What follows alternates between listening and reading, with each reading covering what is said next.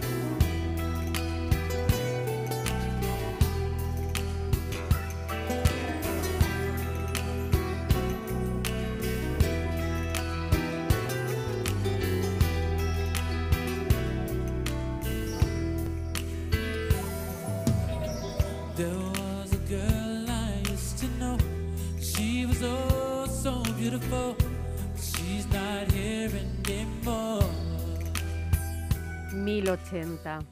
1080 nombres que tuvieron que ser nombrados en un hemiciclo para que la memoria no muera, tal y como hicieron las mujeres que vivían tras esos nombres.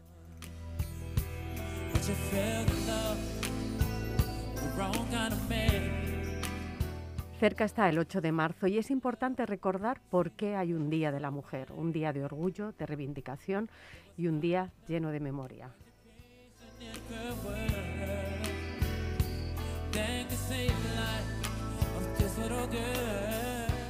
Porque ese día es un día para nombrarlas a todas.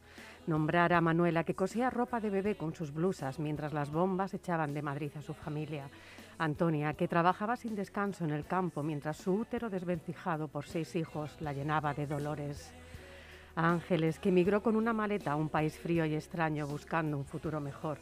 A Carmen, que se puso el mundo por montera y sacó adelante su carrera de Derecho a la vez que traía dos hijos a este mundo antes de los 21 y acabó siendo profesora de esa universidad donde todos la miraban por sentarse embarazada en aquellos bancos.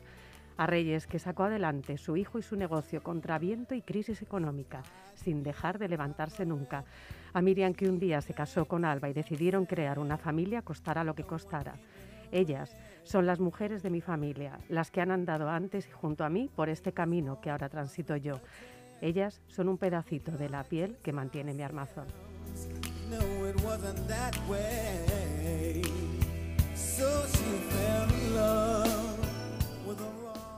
Y eso no hay que olvidarlo.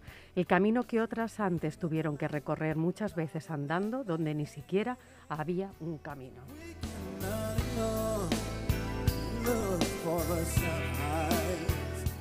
Por eso hay que recordar el 8 de marzo y no borrarlo del calendario. Por eso no hay que borrar esas cinco letras, las que conforman la palabra mujer.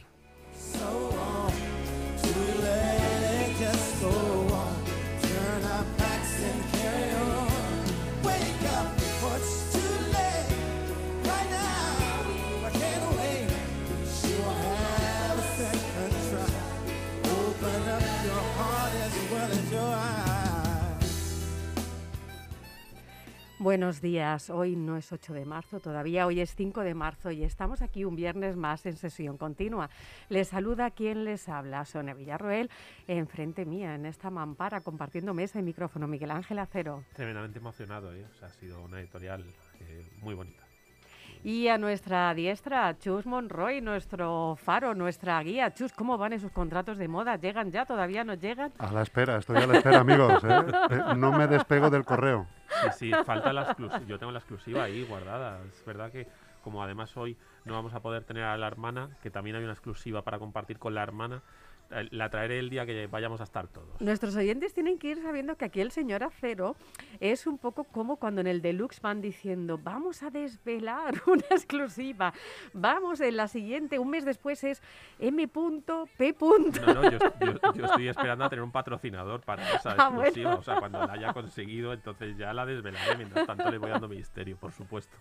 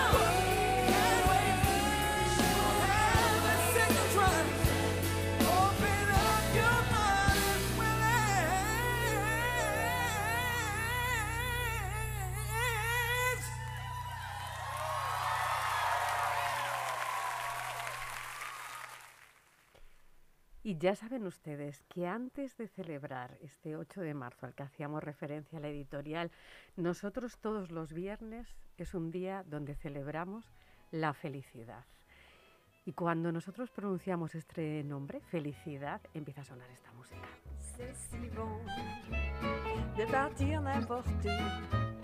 Bras en. Y tras estos acordes, ¿quién viene? Viene nuestra piedra filosofal, Antonino Nieto. Buenos días, Antonino. Buenos días, Sonia. Buenos días, Miguel Ángel. Buenos días, Monroy. Aquí estamos para celebrarnos un día más. Es que, Antonino, si tú estás por medio, todo es una celebración. Muchas gracias. Muchas gracias, pero es que uno, a mí que no he nacido, pues me nacieron así. Mira, es que además no paras de darnos titulares y en este caso, como estamos en la época del marketing, nosotros vamos apuntando todos los eslogans marketingianos que tú nos das. Esto de yo no he nacido, me nacieron así. O sea, esto tiene otra camiseta, ya sabes, de la marca El Último Punk. Es verdad, es verdad. La marca El, el Último Punk, además veníamos camino del estudio eh, pensando en la posibilidad de hacer camisetas del programa con algunas de las frases que van diciendo nuestros invitados o nuestros colaboradores. ¿no? La semana pasada hubo un, un invitado que dijo aquello de eh, El hay, que, hay- hay que reconocer el desamor como una injusticia social, ¿no? Y es verdad que Antonino nos da para una buena colección. De momento nos falta un poco de tiempo, pero Antonino, ahí lo dejamos también para ponernos con ello. Habrá que hacer para final de temporada unas camisetas de verano. De hecho, va a ser vuestro lanzamiento en la moda. Los modelos ya sabemos que van a ser Antonino Nieto y Chus Monroy. Eso lo tenemos claro. Antonino, ¿qué nos has traído hoy? Bueno, buenas, eh, buenos días a todos los nacidos, a los hoy invisibles y a los que aquí estamos. No falta nadie. En el basurero están todos, los amigos, la familia, los dioses. No falta el grito, lo que queda de lo que nunca fue. Es característica del cobarde condenar al inocente. En el basurero están todos, la palabra, lo encontrado, las ausencias, la memoria del agua, la pereza al por mayor de la inútil resistencia. Tú, por ejemplo, o yo mismo. Cabezas transportadoras, llagas del infinito sin fin. En el basurero están todos abofeteando a la esperanza. No falta nadie. Hombres y viejos es pan sin vuelta. Olvida lo impensable. Recuerdas lo que nunca fue. Las nuevas marcas, por ejemplo, mujeres, jóvenes, buen negocio eso del consumo. Estos tiempos bien merecen una risa. Poner gordura o anorexia o cualquier otra cadena en donde debiera haber alegría, esto es, insumisión a la ley. Es la joya con que alimentan su cuenta de resultados. Mujeres, jóvenes, maniobras de distracción, productos, desnacidos productos caducados desde antes. El negocio es el mismo, guerra sin fin contra el nacido y su descendencia. La revolución, el éxito limpia todos los pecados. Hablo de crímenes, traiciones, competencia sin más. Olvida lo impensable, recuerdas lo que nunca fue, hombres viejos, basura, sobre sus restos la rosa del Alzheimer comiendo caníbal la cesada del nacido, o es la risa de los muertos. No son risas, sino muecas, reflejos del alma que te roba el tiempo, o es la indiferencia. Mi fiesta es contra la muerte, contra la desgracia y su incaducidad. La maldición es la exuberancia de las cadenas, esas apuestas o incluso alegrías con que te revientan bien cebado o escuálido, que la misma regalía gastan. No vale ni el significado que es fácil que el banco te usurpa. Que nada tiene sentido o que lo estéril es entenderse, los peajes son los credos, no el dolor. El dolor forma parte de los intereses de la pérdida. Ya sabes, todo es femenino, no rendición. La combinatoria, la putrefacción que es puerta y madre, lo aún y ya y por, pura ventilación o lavado inútil del corazón, de las sombras. No me hables de la mujer, no me hables del hombre, dime de esta, dime de aquel. No me bendigas los uniformes ni siquiera para no mancharse. Podría contarte maravillas de aquella y mostrarte la maldad a tripa abierta encarnada en aquella otra. Podría mostrarte la puñalada asesina en la sonrisa de aquel y el mar incalculable de la belleza en la mirada y la piel de aquel otro. Un crimen es un crimen, lo cometa Dios o el porquero. Y si de estadística me hablas, te diré que la verdad miente mucho más que la mentira. Y aún te diré más. Con la verdad te arrodillas ante lo impuesto. Y es que la verdad es a la estadística el colmo de la servidumbre, el sin remedio, el escaparate, la voracidad de la condena. Y aún con todo, te aligera el alma si en ti pesa más el miedo a lo vivo. No me hables de mujeres y hombres, háblame de la hondura de la ciénaga, del virtuosismo encantador de las cadenas, de la herida que te ausculta propiedad de. Lo sabes perfectamente. El trabajo de castigo divino a premio. ¿Recuerdas? Inscrito estaba en el frontispicio de los campos de concentración nazis. Arbay Magfrei. El trabajo te hace libre. Adelantados, unos adelantados que eran, eso sí, todos inocentes. Simplemente cumplían con la ley. Sigo, dos verdades te ofrezco. Escoge la que más te oxigene el pensamiento, ese perfume que te libera esclavos sin más ni menos. El caso, el pulmón de la medalla, es nadar entre lo mandado y lo impuesto. Dos verdades te ofrezco. El sueldo medio bruto en la Comunidad de Madrid en el año 2020 fue 2.017 euros. ¿Te asomas a esa verdad? Y a esta otra, 10 suicidios al día en España siete de hombres y tres de mujeres. Igualdad, pues claro, no albergo ninguna duda. Eso sí, desde la singularidad de cada cual, de lo propio y único.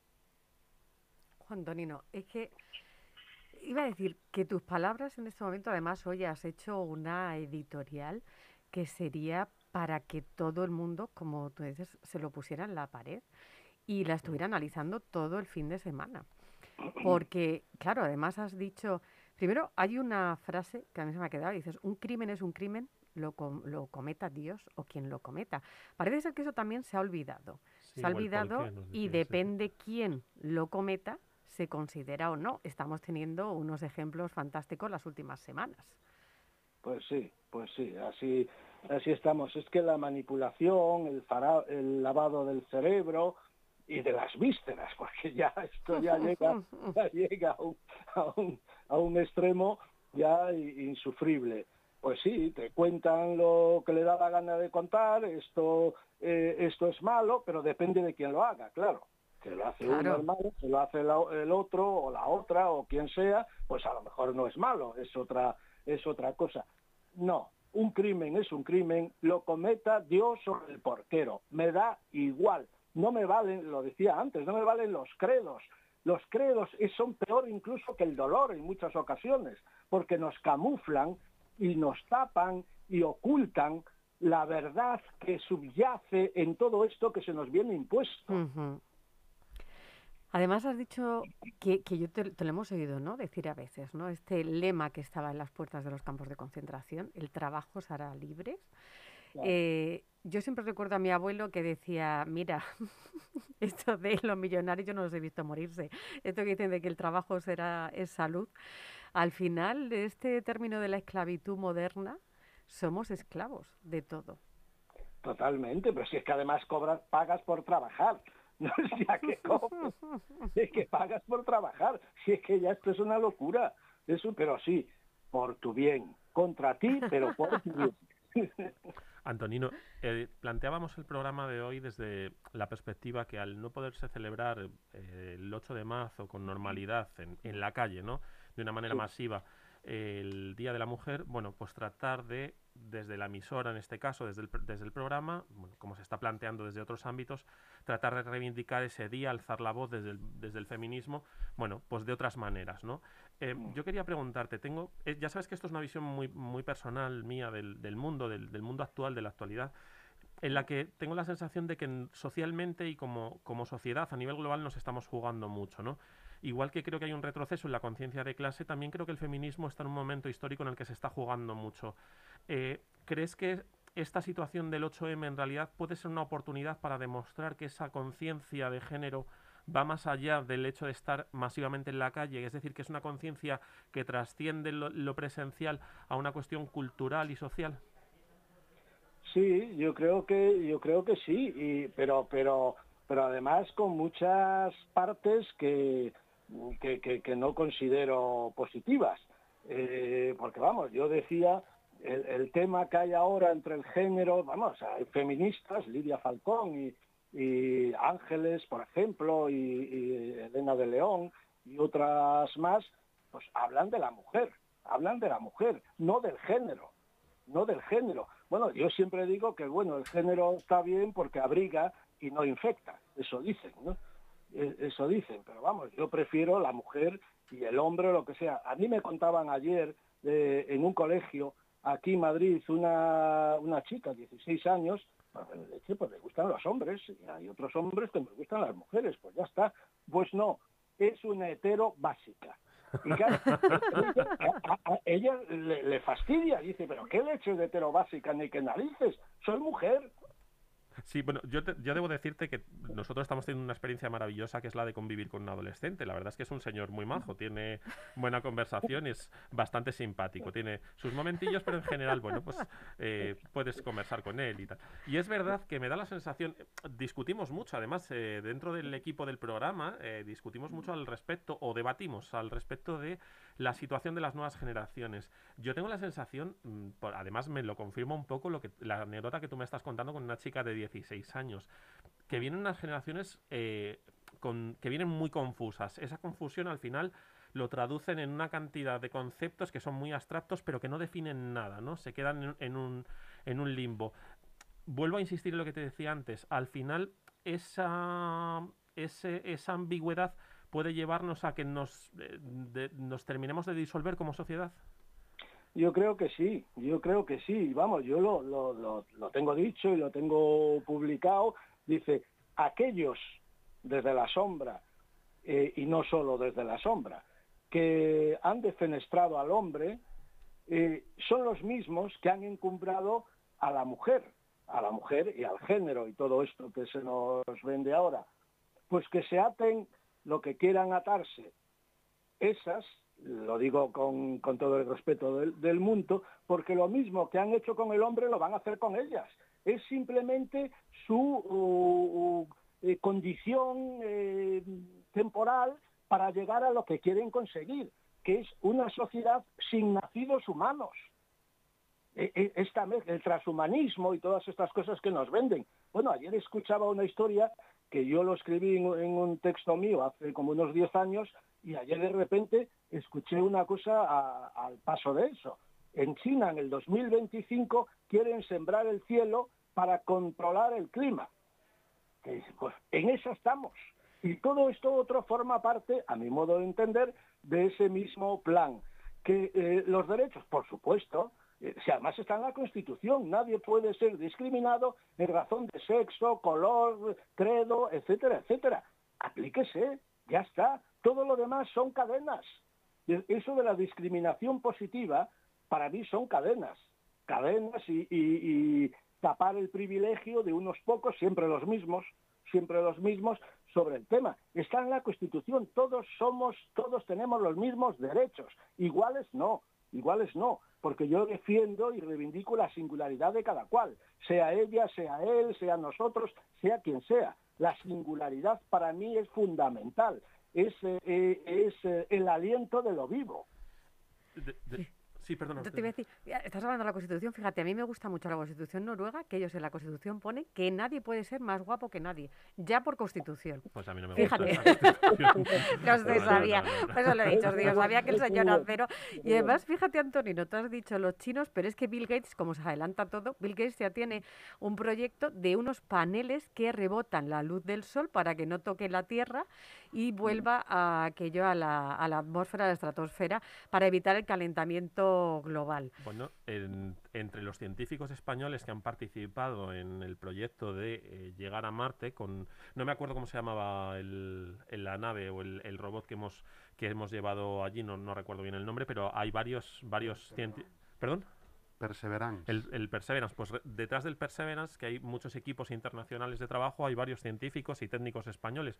Durante estos días en prensa han trabajado con varios y algunos de ellos están vinculados al mundo de la meteorología. Se ha ido, una de las cosas que se está investigando son los fenómenos meteorológicos para tratar de, dentro de lo posible en la Tierra, pues controlar y, como decía Antonino, gestionar de una manera interesada esos fenómenos meteorológicos. Claro, luego al final se pueden, la meteorología se puede convertir en algo político.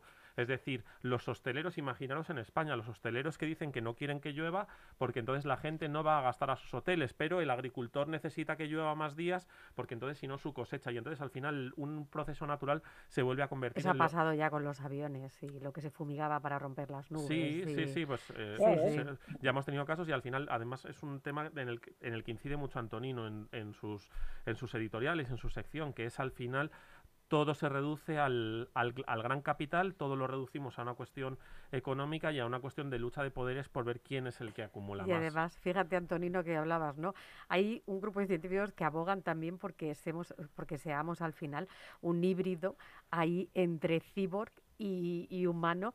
Y al final, yo hay mañanas que me levanto, el señor Acero lo sabe, y digo, qué asco de cuerpo, si es que nos tienen que hacer a todos como Robocop, de verdad. Sobre todo cuando nos vamos Pero lo haciendo dice, por, lo dice por el mío, ¿eh? O sea, que- o sea, había- cuidado, ¿eh? Sí, que lo dice por el mío. había una serie de investigaciones científicas, estoy hablando ya hace años, el año 97 yo estaba desarrollando un proyecto en la productora Faro en, en Vigo y tenía contacto con, con científicos de, de todo el mundo que teníamos en aquel proyecto. Había una, una cuestión que era el chip de la inmortalidad que BT, eh, la British Telecom, eh, lo estaba desarrollando. Decían que alrededor de 20, 25 años lo tendrían. Ahora, ahora, ahora, ese 20, 25 años es el tiempo en el que estamos viviendo ahora. Bueno, esto era cuando se empezó en el Instituto Rosling de Edimburgo a hacer lo del el crónico, la oveja Dolly Sí. el clon. Pero claro, lo que se decía era que, bueno, eh, tú puedes tener a un clon tuyo en el, en el armario. Y dice, bueno, pues hoy no me saco yo, que saco a mi clon. Y está, yo descanso y tal. y tal. Pero claro, pero claro, ese clon no eras tú, porque le faltaba tu experiencia, tu memoria. Claro. Pues el, el chip de la inmortalidad era precisamente eso. Eh, volcar toda tu experiencia eh, y recuerdos y memoria en ese chip, de tal modo que lo implantabas en el clon y dices, bueno, pues hoy yo me quedo durmiendo y que salga mi clon. Lo saco y ya está, como tiene mi memoria y tal y cual, pues, pues nada, no. Con la suegra, el clon. Claro, te llega un momento en que ya no sabes quién eres tú, si, si eres tú o tu clon, o el clon eres tú, o, o cómo es la cuestión. Pero es que en eso se anda, es que en eso se Sí, anda. sí, sí. Últimamente esas cosas se callan bastante y nos hablan de esto de Marte, que decís, hombre, qué bien, se va a Marte y son incapaces de acabar con una historia que si te lavas las manos parece que está estupenda. Ese doctor maligno que decía, ¿verdad, mi niño? Pues en este caso sería, hoy sales tú, mi niño. que hace muy malo. Es que esto- Pues mira, es- nosotros... más cosas, vamos, eso y muchas más. Los Sí, genes, sí. genes que están patentados, genes tuyos que ya no son tuyos, que están patentados. Antonino, tú como eres una persona con mucha influencia en las altas esferas, te dejamos ahí el encargo, oye, por si acaso inventan algo parecido, pero que nos alarguen a nosotros, te dejamos ahí que nos vas pidiendo tres, para los que estamos sentados aquí. A ti que te vayan dando tres. Y mientras tanto, pues tú sigues dándonos tanta felicidad como nos das. Antonino, un abrazo muy grande. El viernes que viene, más. Muchas Un gracias. abrazo, un abrazo.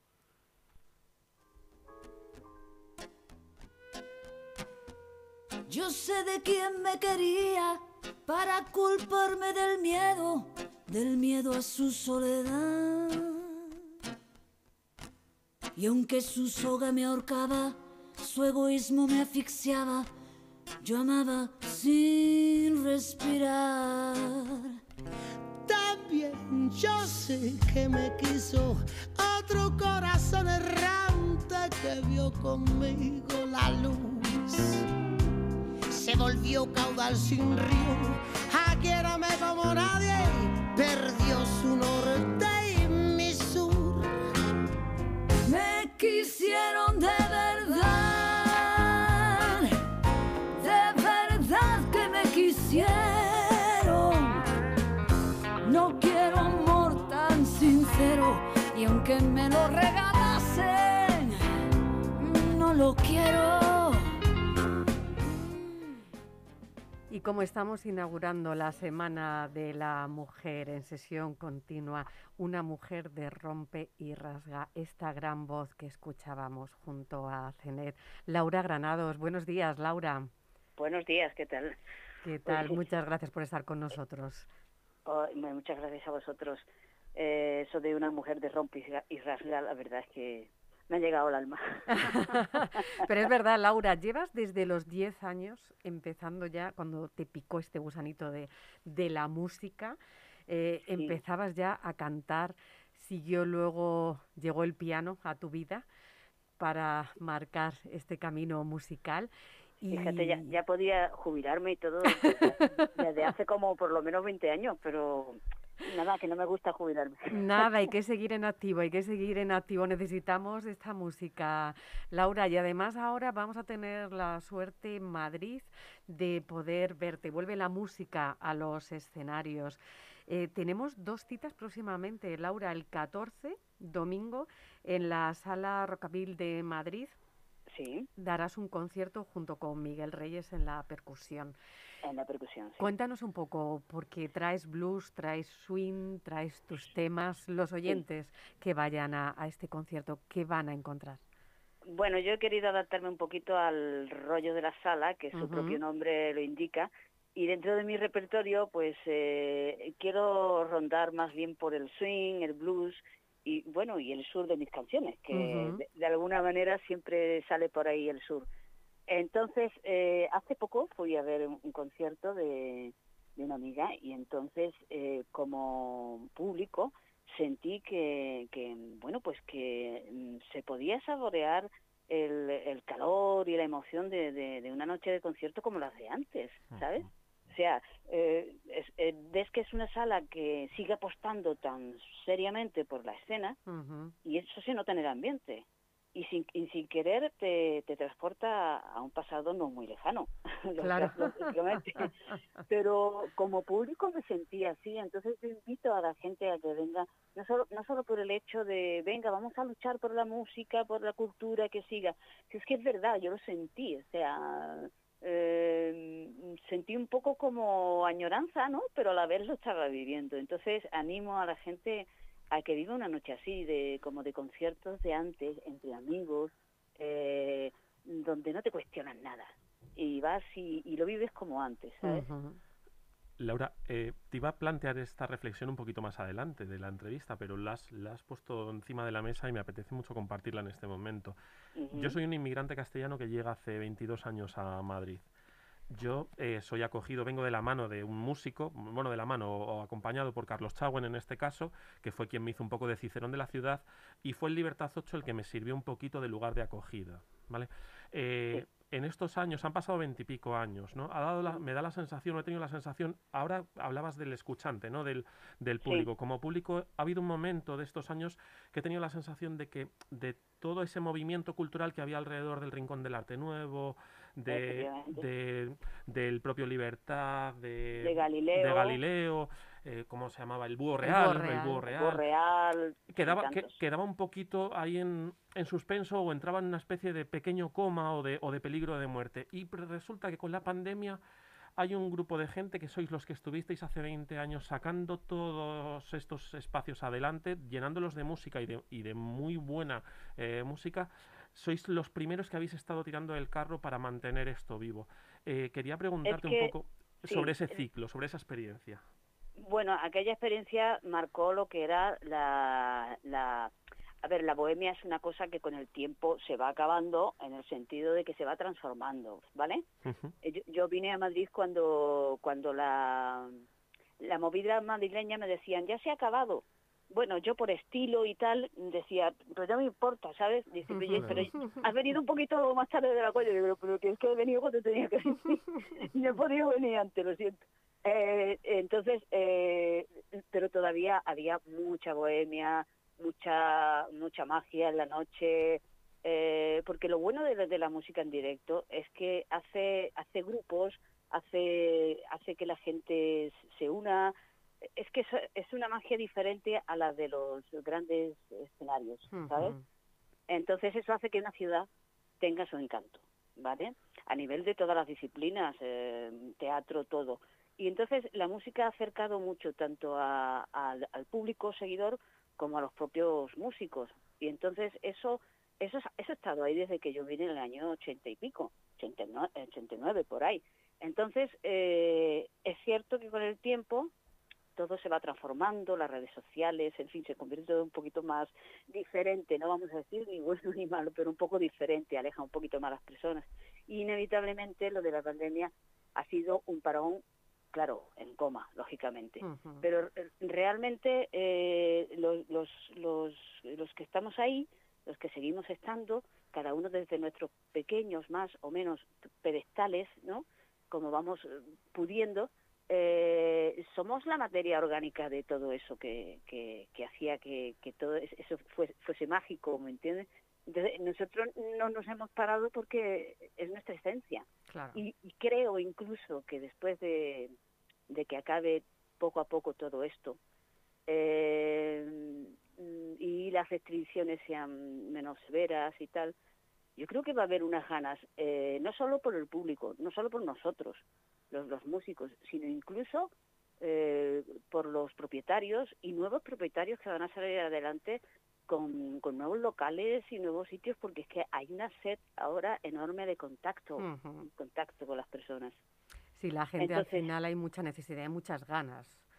muchas ganas de, de contacto, de, de, de verse, de, de menos pantalla y más verdad. y es así, es así. Sí, hace poco salía, además la gente decía, ya está, hasta el propio creador de Zoom decía estar saturado, ¿no? Ya de las reuniones virtuales por Zoom que cansaban más que las reuniones eh, en persona. Laura, tú que tienes esta carrera tan dilatada, eh, que además has pasado desde la televisión, de ser pianista en el programa de Saber Vivir, a componer para, para otros artistas, a, mm, bueno, a grandes artistas del panorama español, al momento en que, bueno, cruzas con Paco Ortega, sale a la luz tu primer disco. Además, nu- nunca mejor dicho, me crucé con él en, en, en una esquina de una calle. O sea, fue literal, ¿no? Fue literal, literal totalmente. ¿Cómo definirías a Laura Granados como artista con tus discos, la música que tú haces? Cuando pasas de hacer acompañamiento, pasas de crear temas para otros cantantes y ya dices, esta soy yo, musicalmente hablando. Bueno, hay una, una cierta línea que, que separa los temas que yo de alguna manera sé que son para mí y, y los que sé que son para otros artistas, pero pero bueno, también mi, mi procedencia andaluza, eh, que he compuesto también cosas con ese aire, eh, inevitablemente yo no soy flamenca, no lo seré Ujú. nunca, ni, ni chirigotera, ni folclórica, lo siento, pero no he podido. no quizás por haberme eh, criado cerca de, de, de Gibraltar, digo yo, no sé, se me habrá pegado algo, algo- algo la sajón. Pero es verdad que no, que no, que soy, soy bastante, bueno, me te- he tenido otras influencias, ¿no? Pero sin embargo, sí, para componer he tenido influencias como para canciones hacia, por ejemplo, Pasión Vega, Clara Montes, tal. Pero mm, no sé por qué las canciones se definen para una misma o, para los demás. Es que a veces no te puedo decir exactamente. Es algo que, que lo notas, que lo notas, que va, va hacia tu voz o se queda en el canjoncito espe- esperando a que alguien se enamore de ella, ¿no? Claro, tú hablabas de, de- porque para nuestros oyentes, claro, naces en la línea de la Concepción, ahí en Cádiz, esa gran tierra que nosotros echamos tanto de menos en estos Muchísimo. momentos, Muchísimo, que no se puede, que no se puede uno mover. Eh, pero claro, tienes esa influencia, como tú hablabas, ¿no? De estar al lado de Gibraltar, esa influencia anglosajona. Has hablado en, en algunas entrevistas de la influencia, además de las emisoras de radio marroquí que, que se sintonizan. y- Efectivamente. Y, que Y, y televisiones, televisiones. Yo- Yo, Claro. veía la televisión marroquí, efectivamente. Claro, ¿cómo resumirías? Porque además tú eres una persona que eres, que has llevado la música desde muy pequeña y desde dentro y totalmente autodidacta. Eh, ¿De dónde has vivido? ¿De dónde todas esas fuentes que han hecho que conformen la Laura Granados que eres ahora? Bueno, pues yo creo que también he tenido la gran suerte de ser de una familia numerosa, donde desde todos mis hermanos y mis padres, cada uno escuchaba una música diferente eh, a cualquier hora del día y entonces eso era para mí una fuente increíble. porque mi padre era más de los clásicos, mi madre más de, digamos, la, la canción española, mis hermanos unos por Queen, el otro por... o sea, eh, era mm, una gran variedad y luego lo que yo lo que yo buscaba por mi cuenta, ¿no? Eso hace mucho también, ha sido una, una escuela eh, en, en tu propia casa, ¿sabes? Sí. Hay uno de tus discos que define muy bien, ¿no? Esta historia musical o esta herencia musical tuya, que es quizás ocho voces y un destino, en el sentido de compartes voz, compartes espacio. Escuchábamos antes tu, tu dúo con Zenet, que es un dúo espectacular, además, eh, con, con una mezcla de colores increíble, pero es que llegas luego en ese ocho voces y un destino eh, a, a compartir voz con Carmen París, pero al mismo tiempo con Inma Serrano, también con Tonchu, que son perfiles muy diferentes, ¿no? No solamente en su coloratura, sino también en su estilo y en su forma de entender y de ver la música.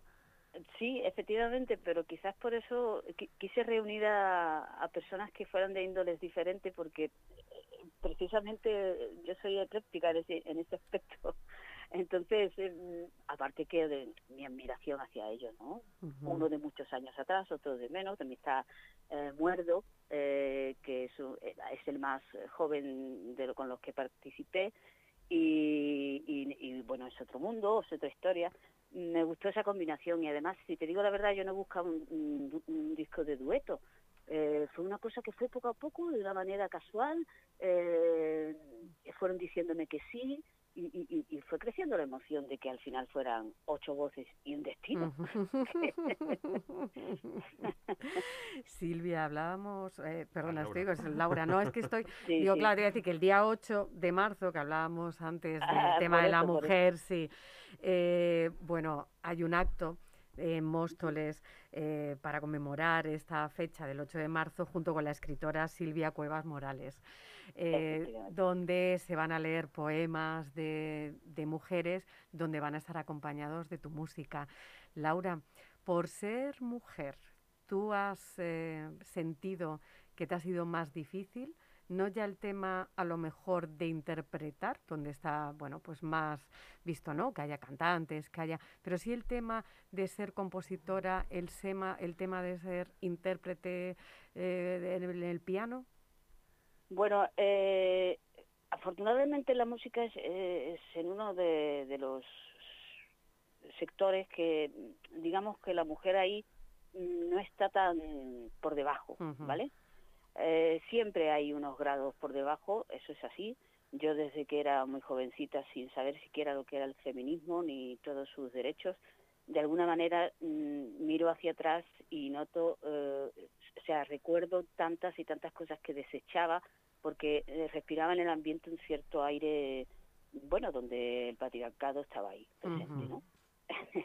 y entonces, eh, ahora ya de mayor, y habiéndome juntado, a, unido a, eh, esta, esta gran poeta eh, chilena, pero de, de nacionalidad eh, australiana, y que vive aquí ya hace muchos años, eh, una eh, feminista de pro que, que, que la verdad estando con ella me está ayudando mucho a, a, a darle nombres y a saber mucho de la historia de, los, de las mujeres iconos de, de- del feminismo, ¿no? Algo que, que muchas feministas a día de hoy, mm, digamos más jóvenes, pues eh, quizás no, no, no se cu- culturizan lo suficiente y no se acuerdan de las que realmente rompieron la pana al principio y las que sufrieron de verdad eh, lo que fue esa transición, ¿no? Lo que lucharon por, por, por porque hoy tengamos los derechos que tenemos, que todavía son muy pocos y que queda mucho por delante, la verdad. Yo me he unido a, a ella y hemos hecho un engranaje muy bien equilibrado eh, de lo que es la poesía, eh, la palabra y la música, eh, mis canciones eh, y su poesía. Lo hemos enfocado al día 8 de marzo, eh, pero la verdad es que es un representativo para cualquier día del año en cuanto a lo que es los derechos de las mujeres. Esto sí, es el 9 de marzo en Móstoles.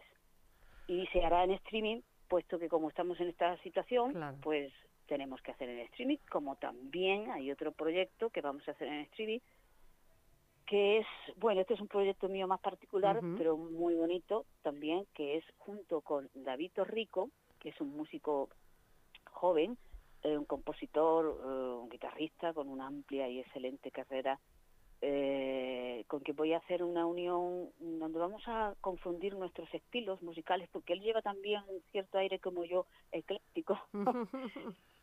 eh, una persona muy sencilla, muy cariñosa, y el día 28 de marzo, en Libertad 8, eh, sabes que Libertad 8 tuvo que cerrar Sí. en Sí, agosto. con nuestro gran Eh, Julián ahí aguantando, aguantando la nave como buenamente puede. a- aguantando, aguantando la nave. Y bueno, pues nosotros seguimos cantando desde dentro porque se lo debemos, se lo debemos al local, se lo debemos a Julián, para que por lo menos, eh, aunque las puertas estén cerradas, pero que sus paredes eh, se, sientan vivas. Sí, si me permitís un pequeño inciso, Julián hizo hace unos poquitos años una apuesta por mantener vivo ese templo de la música que es Libertad 8, cuando bueno, sus antiguos propietarios dejaron de creer en el proyecto y pretendían cerrarlo. No solamente eso, sino que con la llegada de la pandemia él tuvo la visión de decir, bueno, no me dejan abrir, vamos a emitir en streaming eh, conciertos. Además creo que ayer o antes de ayer nos han enviado la programación de, de las próximas semanas y desde aquí, si me permites este pequeño inciso, Laura, hacer un Sí. llamamiento a la gente para que descubra esa libertad en streaming, para que, para que pueda ver a través de su web la programación y pueda ver que hay muchos grandes artistas que, bueno, no, de no en directo como nos gustaría a todos, estando allí presentes en, es- en ese local que tanto nos gusta, pero bueno, por lo menos poder mantener viva no solamente la música, sino los espacios donde podemos desarrollarla, ¿no? Sí, y precisamente uno de los que más eh, pioneros, como Libertad 8, que más se merece eh, ese, esa buena fe de que veamos por streaming los conciertos que hay allí, porque estamos apoyándolo a él, a, a todos nosotros también, ¿sabes? Porque estamos en el mismo barco, a Ujú. fin de cuentas. Y apoyando el, el local que, que tanto ha dado en, en todo lo que te conté antes de, de, de, de lo que es el público, los amigos y, lo- y la, la gente que ha salido de allí, que ha sido maravillosa, toda la gente que, que ha salido de allí, todos los músicos, ¿sabes?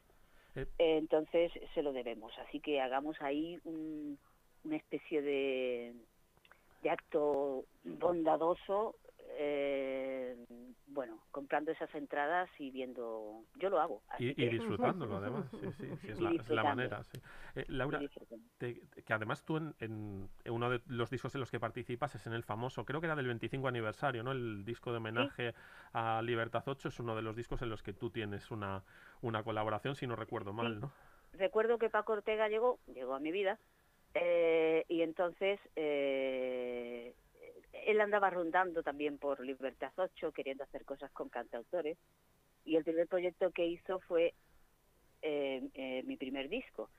Pero antes hizo uno eh, que se llamaba Libertad 8, recuerdo que lo presentamos yo, Tonchu y él en el, ¿te acuerdas de Canal Plus? Cuando, Sí. cuando, cuando solo se veía un, un programa, un programa en, en- en que se veía sin, sin, sin rayas. Lo ¿no? más plus, Sí, creo. lo más plus, sí. sí, Lo más plus, efectivamente. Con Ana Siñeriz, sí. Sí, sí, Eh, y- y. Máximo Y Pradera. Máximo sí, sí. Pradera, sí, sí. Que entonces pues ahí hicimos la presentación de un disco, la verdad es que precioso. Fueron 20 cantautores reconocidos, digamos, y 20 cantautores que en ese momento eran requete desconocidos. Pero, pero, pero vamos, eh, fue muy bonito y fue, es precioso, el disco es precioso porque lo abres y eh, son fotos de allí, o sea, fue muy conme- conmemorativo de lo que, vamos, de lo que ha sido y, y sigue siendo Libertad 8. Laura, por enlazar con estos dos últimos temas que hemos planteado, estas dos últimas reflexiones que has compartido con nosotros, yo quería preguntarte, eh, se supone que la digitalización eh, ha, democratizado ¿no? el mundo de la música, de la cultura en general, pero tengo la sensación de que probablemente sea el momento de la historia en el que más distancia hay entre la gran industria de la música y aquellas personas que la trabajan desde una perspectiva más independiente, ¿no? Es decir, en el que más cuesta a una Laura Granados, a un Tonchu, un Carlos Chagón, un propio Javier Ruibal, más cuesta adelante sacar un proyecto al margen de esa gran industria, ¿no? Es un, un viaje de Hércules en pues, cierta manera, ¿no? A día de hoy. Afo- Afortunadamente, lo dices bien, pero afortunadamente porque la verdad es que eh, habían monopolizado demasiado lo que era el salto, o sea, les- había un escalón demasiado separado, demasiado alto con, con respecto a lo que era, eh, porque ya eh, hubo una época donde los productores salían a los locales y buscaban a gente, ¿no? Hmm. y eh, se separó tanto eso de, de una cosa de la otra que al final eh, se convirtió en algo mm, como solo de ellos, ¿no? Eh. Era algo solo suyo, ellos. Entonces era muy difícil. Esto ha hecho que, por ejemplo, yo con mi público eh, puedo eh, recibir de Cuba, de, del Ecuador, personas que me siguen de Chile que me siguen mm, mm, y que me dan la enhorabuena por mi música y tal. Y eso jamás lo hubiese conseguido si hubiese tenido que depender de, de una, una popularidad eh, modesta, digamos. Eh, eso hubiese, eso hubiese impo- imposible, la verdad. Y con eso te das cuenta eh, que, que en realidad la parte orgánica de todo este, de todo este bueno, negocio, por llamarlo de alguna manera, eh, eh, realmente no, es- mm, no tiene la las mismas directrices que marcan las discográficas, ¿no? Eh, Las discográficas te sacaban en una radio fórmula y te decían esto es lo que más se vende, esto es lo- y sin embargo hay una parte orgánica donde la gente si le gusta, le gusta y te lo dicen, ¿sabes? Y puede ser de cualquier parte del mundo. Eso es maravilloso, eso es algo muy ventajoso que tiene el, el progreso, ¿no? Pues Laura, lo que es maravilloso es que podamos volver a los conciertos, como abríamos la, la entrevista recordando a nuestros oyentes ese concierto el día 14 de marzo a las ocho y media en la sala Pasaros porque vais a sentir esto mismo que os he dicho, pasados por allí porque vais a sentirlo. Vamos a estar porque además, vosotros le decís lo de volver a revivir esas noches de conciertos entre amigos que hace mucha falta y poder disfrutar de la música de alguien como Laura Granados, podemos decirlo, de una artistaza, una mujer de rompe y rasga. Las entradas para nuestros oyentes las pueden comprar en eve- evenbrite.es para que es. todo el mundo lo encuentre. Y Laura, estaremos allí el 14 de marzo. Muchísimas gracias por estar este ratito con Gracias a nosotros. Y si me permitís un último agradecimiento, es que da gusto hacer radio y tener conversaciones como esta. La verdad es que si, no- si nos gusta hacer este programa es para tener momentos tan, tan gratos y tan, y tan Bueno, yo- interesantes y tan enriquecedores como, como este. Yo tengo cierta predilección también por vosotros, ¿eh? Siempre me siento muy cómoda. Pues Bueno, muchas muchísimas gracias, gracias, Laura. Laura. Un abrazo. Un abrazo. pedirme perdón. Pero si me arrepentía, era yo el que pedía. Anda y vaya usted con Dios. Tantas veces me quisieron, como tantas me negaron para volverme a querer. Pero siempre había un motivo que sin Fijaros que lo que decía Laura es muy importante de cómo ha democratizado las nuevas tecnologías. Había una polémica esta semana porque Tarantino había dicho que el digital era literalmente una mierda y entonces él nunca rueda en digital. Y el director de foto, es el director de foto de la película No Man Land, que ha ganado los Globos de Oro, decía que, bueno, no vamos a decir ahora porque estamos en horario infantil, pero le profería un insulto y decía que la posibilidad del cine digital, en este caso, o sea, el digital había posibilitado que esta película se hiciera, porque habían necesitado 100.000 dólares, que para presupuestos de películas de millones, 100.000 dólares es muy poco dinero.